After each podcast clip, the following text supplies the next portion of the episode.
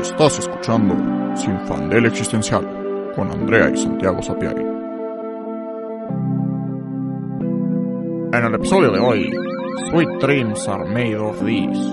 Los dulces sueños están hechos de esto.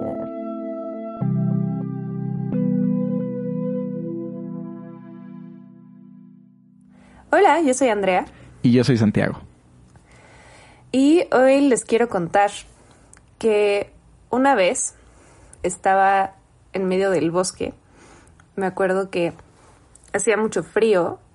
Era un día lleno de neblina. Y me encontré un lago en medio de la nada. Un lago chiquito. Y me acerqué al lago. Me iba a sentar en la orilla y de repente vi algo moverse entre las plantas a lo lejos.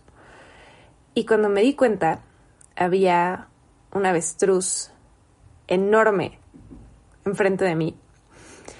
Y si alguna vez han interactuado con un avestruz, saben que son súper agresivos, agresivas. Entonces me estaba como nerviosa por la situación, pero la avestruz se veía tranquila. Y en eso se metió al lago hasta que solo veía su cabecita de avestruz saliendo del lago. Y entonces algo me dijo que yo tenía que meterme al lago con la avestruz. Y tenía que abrazar al avestruz para que se calmara. Y entonces hice eso, me metí al lago y me subí al avestruz adentro del lago y la abracé hasta que se calmó. Y todo eso, por supuesto, fue un sueño. Hoy vamos a platicar de los sueños y empiezo con esto del avestruz porque tenemos una historia muy particular sobre ese sueño y sobre cuando se lo conté a Santiago. Pues sí, básicamente entonces Andrea tiene este sueño, me manda un voice note contándolo, este, y, y ese día en la tarde yo estoy con mi novia y mi novia me dice como, ay, soñé algo súper raro. Soñé que, este, salía como de un lugar y había una carroza que estaba esperándome, como que me iba a recoger. Pero la carroza no la jalaban caballos, as, as las carrozas usually work. No, esta carroza estaba impulsada por nada más y nada menos que una fucking avestruz. Y cuando me dijo eso, yo le dije como, espérate, espérate, ¿cómo? ¿Un avestruz? Y ella como, sí, un avestruz. Y yo como, ok, continúa. Este, y bueno, básicamente el sueño fue que justo estaba el carruaje impulsado por un avestruz, se subía al carruaje y el carruaje, que era impulsado por el avestruz, este, empezaba como a perder el control porque la avestruz estaba súper loca y súper alborotada. Y este, mi novia tenía que agarrar las riendas de esta avestruz y irla controlando para que, este, pues sí, no, no se desbocara la carroza. Y se me hizo súper curioso que tanto Andrea como mi novia soñaran la misma noche con una vez, número uno, un avestruz, pero número dos, establecer una relación con, ¿Con, dicha avestruz. Andrea en forma de, de una conexión como, digamos, emocional, espiritual, astral, zen, para calmar el espíritu del avestruz, para apaciguar las ansias de, dicha avestruz. Este, y mi novia para físicamente también calmar este al avestruz y que no se desbocara la carroza. Este, y estuvo rarísimo y súper específico. Pero, pero pues ahí quedó, ¿no? Porque pues qué más, o sea, no es como que este ya es, es un indicio de que estamos en la Matrix o, o para llamar al, a la CIA y que haga un experimento de sueños, o sea, es completamente aleatorio, X e insignificante y suena chistoso porque las avestruces son, son muy chistosas, parecen unas aves muy curiosas. Entonces pues ahí quedó, ¿no? Naturalmente, pero, pero no le quita que estuvo bien pinche raro. O sea, ¿cómo, cómo me explicas? ¿Cómo me explicas que las dos soñaron con un avestruz la misma noche? Sin... Y además con la misma idea. O sea, justo lo que dices, que yo tenía que como calmar al avestruz, pero no de una manera física, sino como haciendo una conexión con ella. y Natalia tenía que, este, que calmarla físicamente. Y soñar con un avestruz, que es, no estás sonando con un, soñando con un perro o un gato o algo que es como, bueno, animales que vemos todos los días y que son como los comunes, no, un avestruz. Y lo interesante de los sueños, o la razón por la que estamos contando estas, esta anécdota en específico, es que como dice Santi, no es como que puedas hacer nada, ¿no?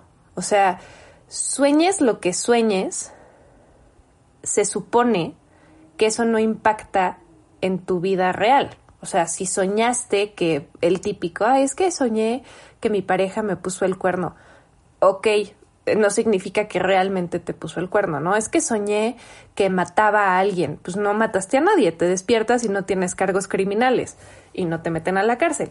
Entonces, se supone que no hay un impacto en nuestra realidad y además creo que así es como nos lo tomamos porque en otras culturas y especialmente antes había ciertas creencias alrededor de los sueños y se podían tomar de una manera mucho más seria, ¿no? O sea, había sueños que eran premonitorios y que era como, ah, soñaste con la luna cuando pasó X o Y, entonces significa que el futuro de nuestro pueblo está determinado por eso, o sea, como que se incorporaban estas, eh, esto simbólico de los sueños se incorporaba como algo con peso y realidad en el día a día. Era algo como que, que sí impactaba en lo cotidiano. Pero para nosotros, pues ya no es eso, justo. Le digo a Santi lo del avestruz, luego pasa lo de, lo de su novia, y es como de, ah, pues güey, qué pinche raro, pero pues visto por Jesús, no hay nada que podamos hacer al respecto, no va a llegar la CIA, no va a haber investigación, no me he encontrado un avestruz mágicamente estos días. Pero es interesante que algo que es tan fundamental de los humanos, que es que soñamos y creamos narrativas y cosas raras, esté tan dejado de lado y sea como tan pues tan X, ¿no? Lo que sueñas o no sueñas medio que da igual, a menos que tengas algún tipo de desorden de sueño o algo así, no lo incorporamos a la realidad. Y es parte de la lógica de la sociedad de lo que importa es lo que ves, lo material, lo racional y lo cuadrado. Sí, justo. Y lo interesante es que, como dices, o sea, los sueños históricamente han sido este uno de los grandes misterios de la humanidad. Y, y justo este como la, la, fuente de varias crisis existenciales. Eh, porque pues sí, antes eran tomados justo como habían sueños premonitorios, este, o, pues sí, eran una conexión con lo espiritual a nivel individual y a nivel este colectivo y cósmico, así se comunicaban con dioses y, era tomado como real porque al final, pues como dices, ¿no? O sea, al final, si mató a alguien en el sueño, no despierto con cargos criminales, pero maté a alguien en mi sueño. O sea, para mí lo experimenté y aparte en los sueños, cada que te pasa algo, ya sea calmar un avestruz o acuchillar a alguien 30 veces, en el sueño lo experimentas como completamente real y, estás como experimentándote, pues, pues sí, o sea, o sea no, no, no, lo dudas, ¿no? O bueno, en, el, en un sueño, en el momento que dudas ya no se vuelve tal, es un sueño como si es un sueño lúcido y entonces ya pierde un poco el sentido. Pero bueno, en los sueños que no puedes controlar, lo tomas como reales y no es hasta que te despiertas que dices como, ah, claro, este es falso. Pero emocionalmente te quedas un poco ahí y, se te queda como, como un poco eh, eh, el shock y, la intriga.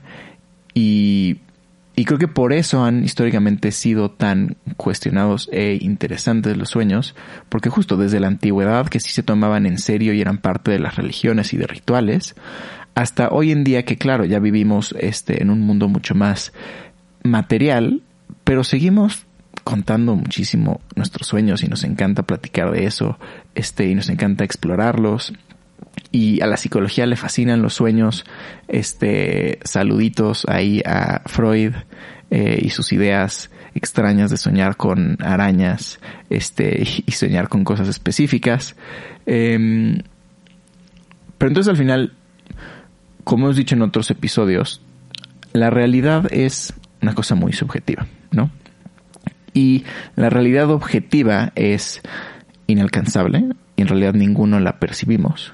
Todos vivimos una realidad este, subjetiva a nivel individual. Eso no quiere decir que no hay realidad objetiva, sí, sí hay, pero también al final justo no importa qué realidad es la objetiva o la subjetiva, al final lo que sea que tú estés viviendo y experimentando como real, pues tiene valor como real, ¿no? Es lo que decíamos platicando de la Matrix. Entonces, si lo coherentemente lo aplicamos para los sueños, pues de nuevo, no es real en el sentido de que no tiene consecuencias entonces en el plano material, este, consecuencias materiales, pero sí tiene como consecuencias justo emocionales y entonces por eso siento que sueños como el del avestruz, ¿no? Y coincidencias como estas, o si han tenido sueños premonitorios o sueños como de otras vidas o sueños raros, te quedas con un como como con unas ansias, como con un un algo que no se resolvió, que parece que entonces ya que te despertaste va a haber una, no sé, algo justo, algo que hacer, una respuesta, pero no hay nada, ahí se queda. Y lo único que puedes hacer es reírte y contar la anécdota en un podcast y nada más, pero se siente mucho más profundo que eso. Y que además no solo son emociones básicas, o sea, creo que, pues sí, todos conocemos la sensación de tener una pesadilla y despertar súper agitados con algún tipo de ansiedad o miedo, o justo que tuviste que matar a alguien en tu sueño y se siente horrible, o que alguien te perseguía. O te Siempre- matan. Si les O han- que te matan. Eso sí. es rarísimo. A mí personalmente nunca me han disparado.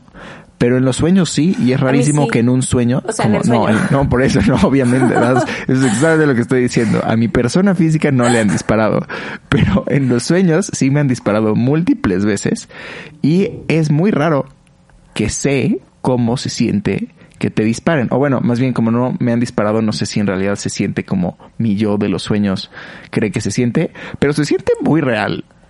No, en- y en además yo. O sea, muy tiene raro que sentido tu el sentimiento. cuerpo- o sea, que tu cerebro pueda crear la sensación física de un disparo cuando nunca lo has sentido.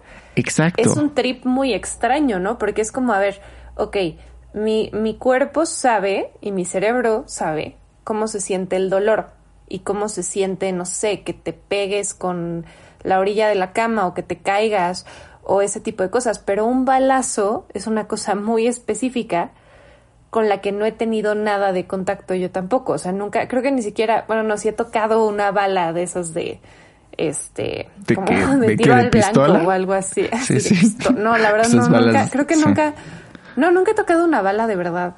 Nunca, O sea, yo una he tocado bala- una bala. Una bala de pistola, así, no. He to- o sea, he tocado de los de, ya sabes, tiro al blanco, lo que sea.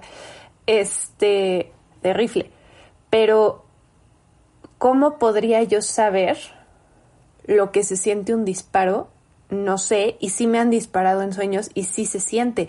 Y lo más raro, no sé si te ha pasado esto, es cuando te despiertas y te duele todavía y se va súper rápido, pero como en Sí. esos momentos que te Sí, estás sí, despertando, yo de lo que más me acuerdo es una vez que me estaba persiguiendo un tigre.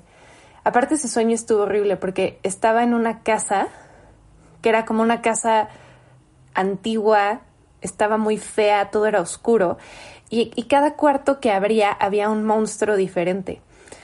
Y eran, o sea, unos eran humanos, otros eran semihumanos, otros eran animales, o sea, como que todos eran cosas peligrosas.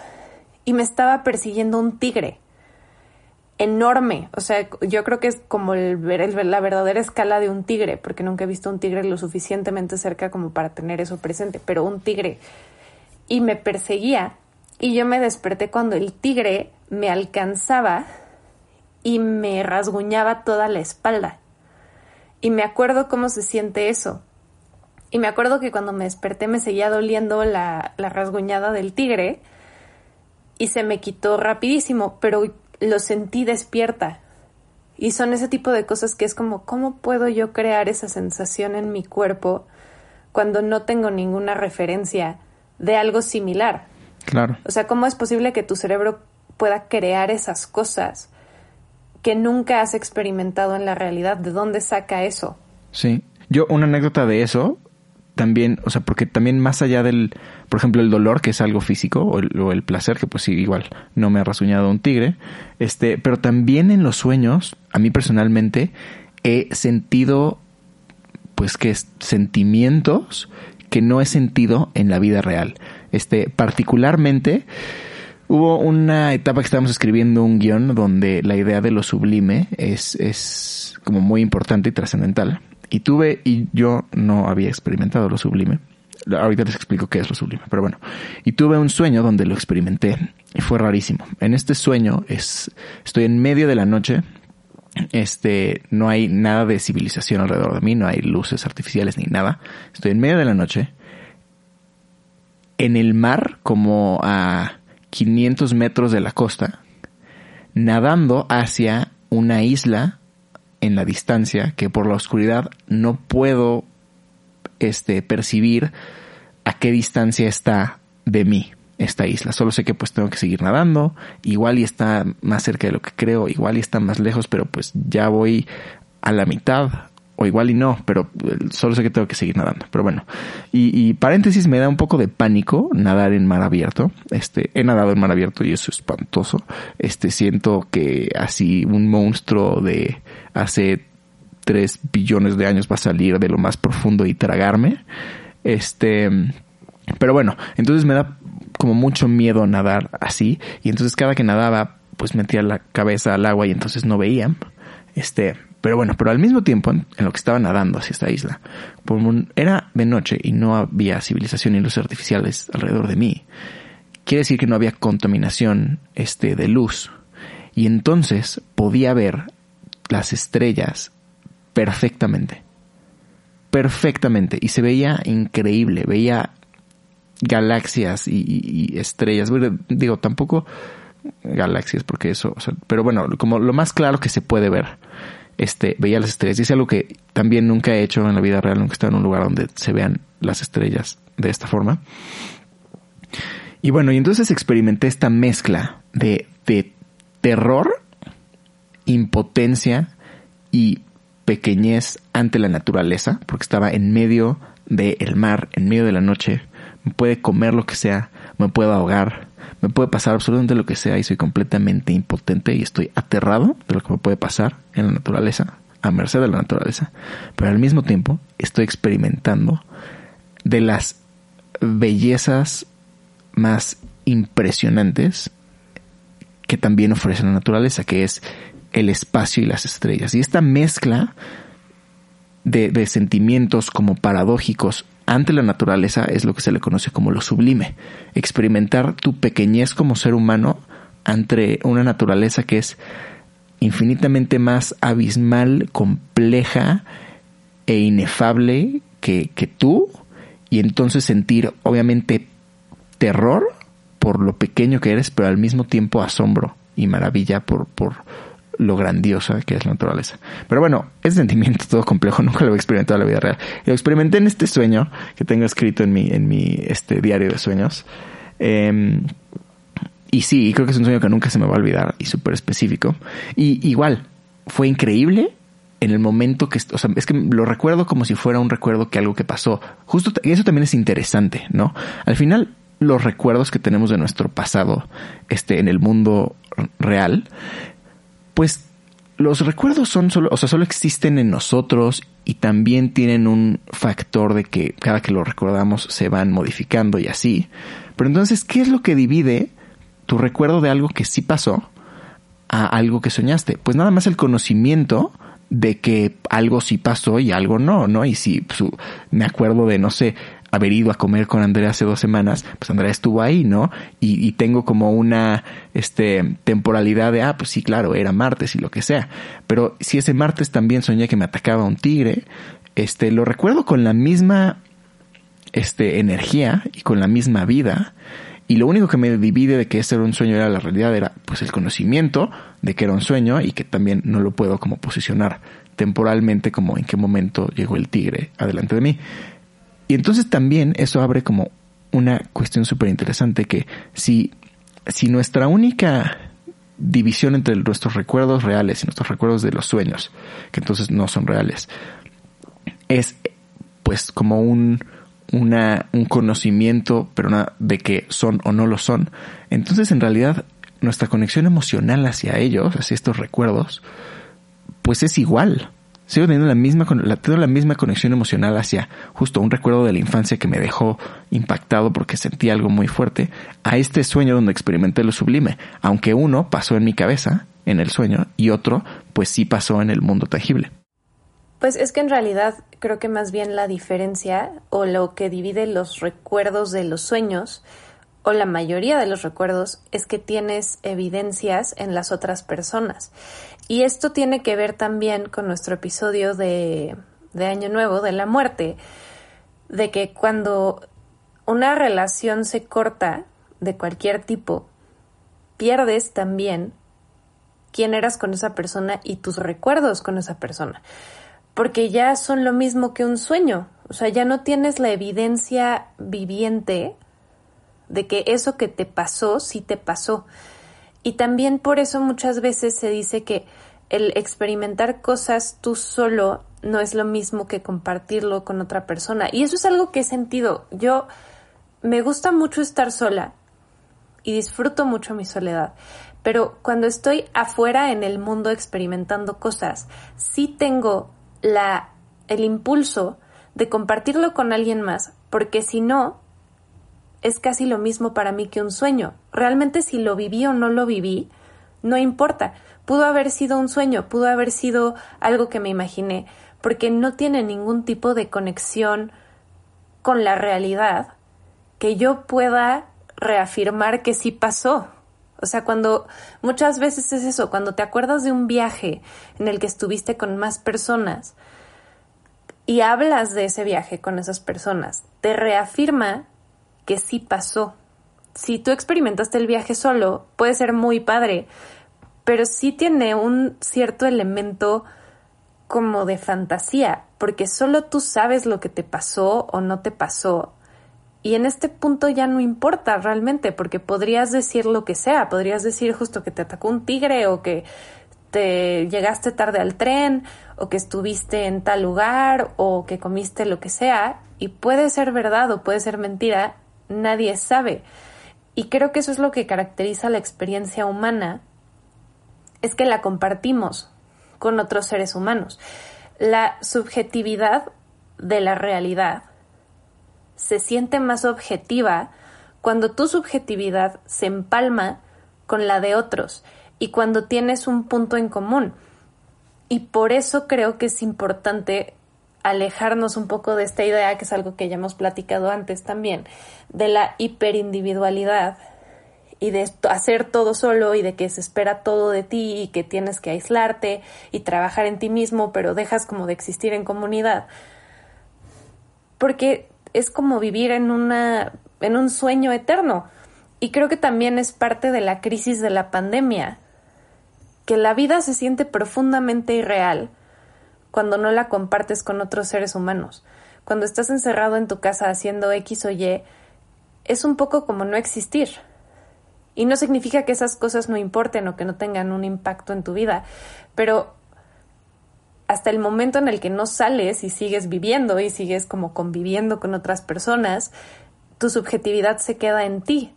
Lo que yo haga aquí encerrada en mi cuarto, si nadie me ve, pues sí lo hice, pero pudo ser un sueño.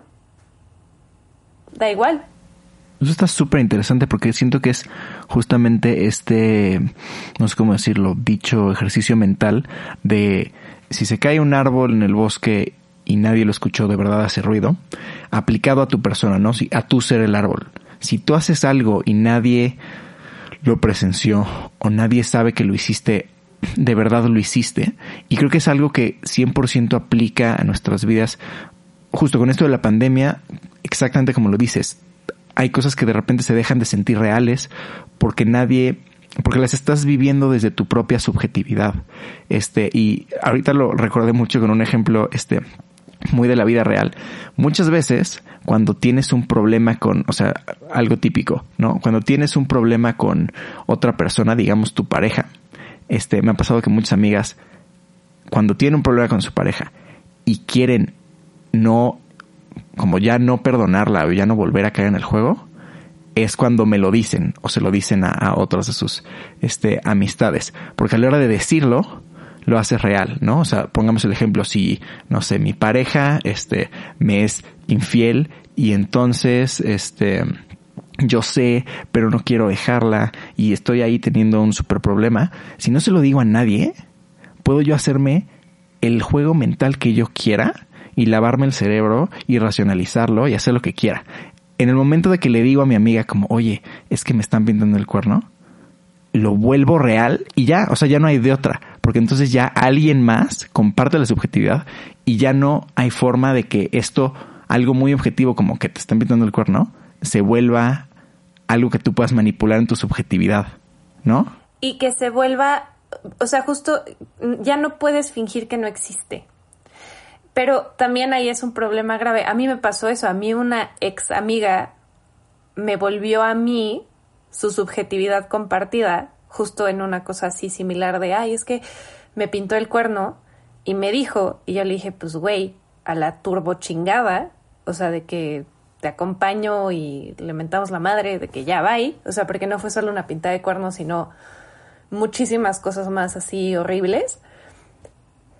Y luego ella quiso como retractarse de esa subjetividad que compartió conmigo y quiso fingir que no pasó nada otra vez, pero ya era demasiado tarde porque yo ya sabía. Y al final eso fue un turbo caos y nuestra amistad se fue muy lejos. Pero tiene consecuencias reales el compartir tu subjetividad con otros. Y creo que también por eso contamos nuestros sueños. Porque el yo soñar con un avestruz, o sea, yo me acuerdo justo que soñé con un avestruz y cuando en el sueño fue algo muy intenso, o sea, en el sueño el punto era que yo tenía que conectar a un nivel espiritual con la avestruz y tenía que calmarla y era como mi maestro zen o una cosa ahí muy extraña, pero pues en el sueño para mí era súper real y súper serio el tema del avestruz, ¿no? Y ya cuando me desperté fue como, wow, qué pendejada, pero tengo que contarle a alguien esto. Aunque no fue real, aunque es algo totalmente pues inconsecuente en mi vida pero los sueños sí impactan tu vida, aunque no sean reales, porque caemos en esta trampa de creer que lo único que importa en la vida es lo objetivo, pero como hemos estado platicando, la realidad objetiva es inaccesible. Nadie tiene acceso a lo que de verdad está pasando porque todo lo vemos desde nuestra perspectiva subjetiva. Entonces la objetividad pues está ahí, pero no la podemos alcanzar. Entonces, ¿cómo podemos decir y cómo podemos, según esto, operar bajo la idea de lo que importa es lo objetivo cuando no hay objetivo? Y cuando la subjetividad nos afecta siempre, o sea, la ficción, las películas, los libros, las series de televisión, no son reales. Y lo sabemos. Estamos totalmente conscientes de que eso no es real pero nuestras vidas, nuestra cultura, nuestros gustos, nuestros pensamientos están profundamente influenciados por todas esas cosas que no existen y que al final empezaron como el sueño de alguien,